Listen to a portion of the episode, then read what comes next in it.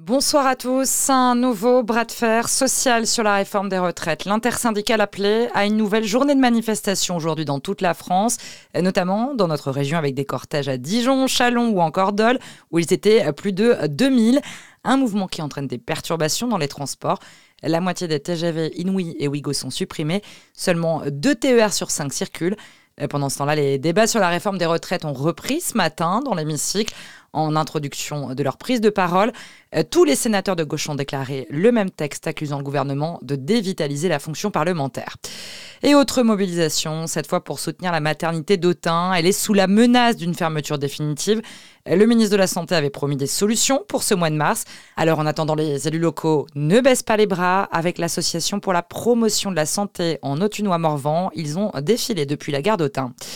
On en sait un peu plus sur cette affaire de cadavre calciné retrouvé dans un bois du Doubs jeudi. D'après le procureur, la victime pourrait être un homme dont la disparition avait été signalée début mars. Au moment de sa disparition, il était accompagné d'un autre individu qui n'a pas été revu depuis. La justice s'oriente sur la piste d'un assassinat précédé d'une séquestration et des résultats d'autopsie sont attendus ce week-end.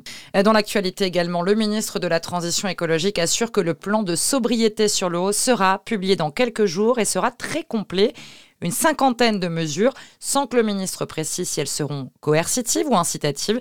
Il faut lutter contre tous les types de gaspillage, y compris les fuites, a précisé Christophe Béchu. En foot, on joue la 27e journée de Ligue 2. Dijon se déplace ce soir à Guingamp. Un déplacement compliqué.